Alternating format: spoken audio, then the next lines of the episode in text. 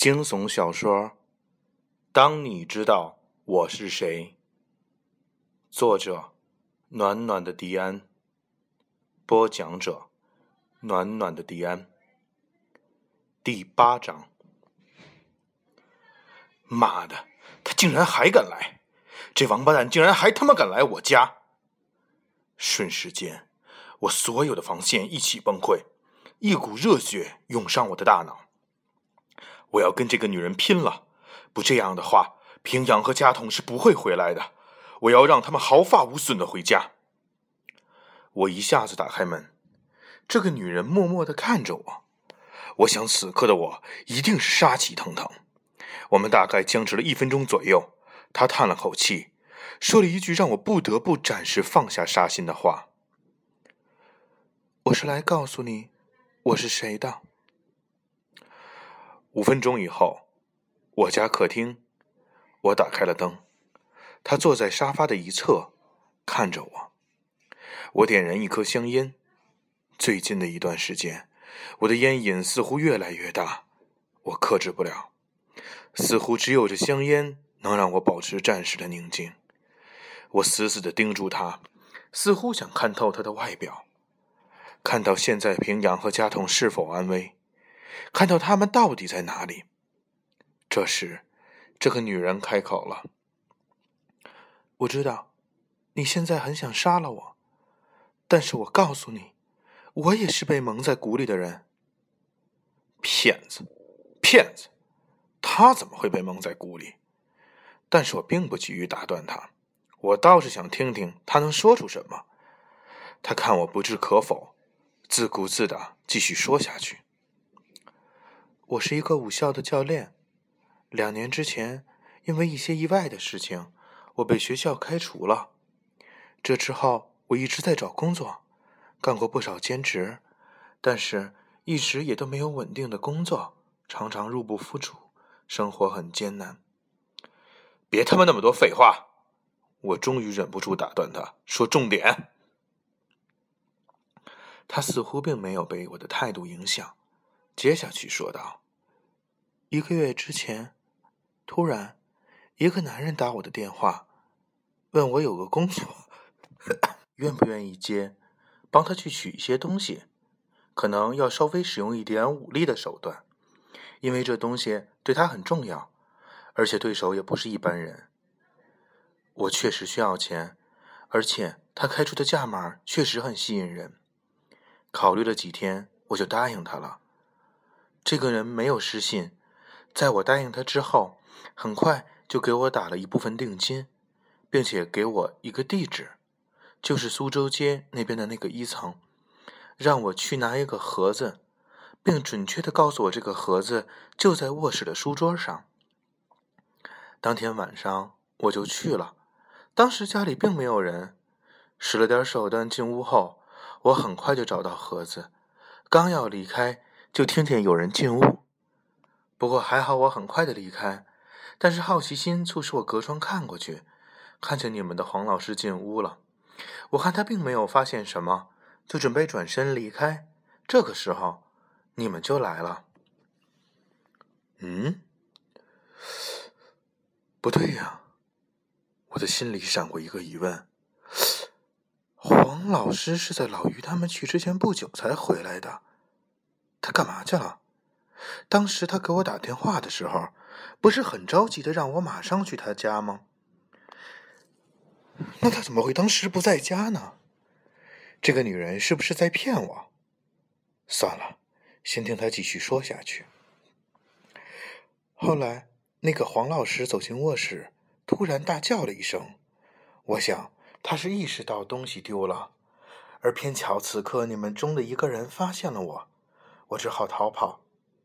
之后就看见你们几个在后面追我，我只能开快车，可你们的车速也越来越快，马上就要追上我了。这时候我想起那个联系我的人曾经说过，要是你们追我，就把那个玩偶扔出去，我就照做了。后来的事情你们也知道了，对不起，我真的不知道那个玩偶会让你们那么恐惧。我此刻的脑子乱作一团，不过片刻之后，我冷笑着问他：“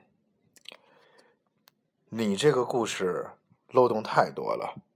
首先，让我来问问你，那个男人怎么找到你的？你凭什么相信他？他的玩具甲壳虫怎么给你的？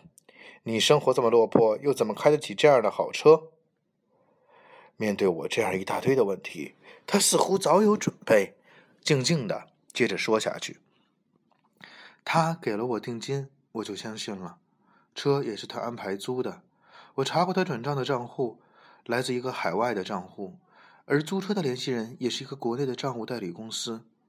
我是有过疑问，但是我说了，我真的需要钱，就顾不了那么多了。放屁！你他妈是傻逼吗？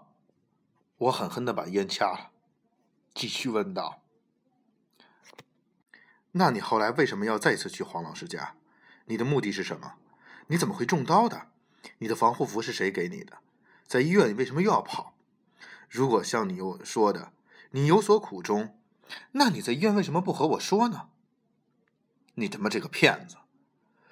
我不是骗子。他似乎情绪比我还要激动，接着说道：“在甩掉你们之后，那个人给我来了电话。”责怪我为什么被你们发现了，然后让我再次回到黄老师家，把他的资料拿出来，不然剩下的钱我一毛钱都拿不到。我能怎么办？我必须回去。可就在我回去那天，我看见屋里是黑的。我试探过，以为屋里什么都没有，我就进去了。可我发现那个黄老师就蹲坐在屋里，当时把我吓得也够呛。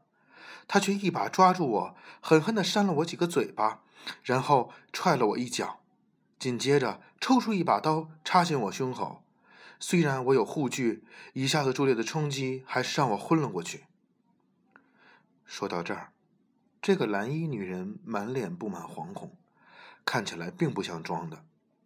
后来我醒了，发现自己躺在医院里，我当时也很乱，不知道你们到底是什么人。我想的很简单，这钱我不要了，我要马上离开。恰好病房也在一层，我只好跑掉了。听他说完，我的思路彻底乱了。老黄先攻击的他，这是为什么？他说他试探过屋里没人才进去的，老黄却在屋里端坐。难道老黄事先知道他要去？老黄现在在哪？他又他妈是什么人？他好像明白我在说什么，说了一句让我更吃惊的话：“我是练武的，相信我，他一定会功夫。”黄老师会功夫？没听老于说过呀？那天他本来睡觉了，难道是装的？我继续问这个女人：“好。”就算你说的是真的，那你今天为什么来找我？因为我收到了这个。说着，这个女人从口袋里掏出一部手机，打到信息界面给我看，上面有这样一段话：“下次你不会这么幸运了。”我看了一惊，这是谁？这他妈不是哪吒的号码吗？那个混蛋的号码我早已烂熟于心。蓝衣女讪讪的说：“我害怕了，真的。如果你们是一伙儿的，我想告诉你们，我不玩了，钱我也不要了，真的。如果我们他妈不是一伙儿的，愤怒的打断了他，脑子一片混乱，这到底怎么回事儿？”这个女人默默的从口袋里掏出一个小卡片，递给我说：“好吧，我相信你。”我只想告诉你，我不想再和他联系了。如果你们有什么我能帮上的，这是我以前的名片，不过只有电话还是真的了。我接过来，上面写道：“北武堂教练宁莹莹”，后边跟着一个手机号码。见我没什么反应，他站起身走向屋门，对我说了一句话之后就离开了。然而。正是这一句话却使我再也没有力气站起来阻挡他。这句话让我彻底凌乱了。你想想吧都谁知道你怕生肖这种动物？因为那个人说你特别害怕这个玩偶。我看了看表凌晨三点整。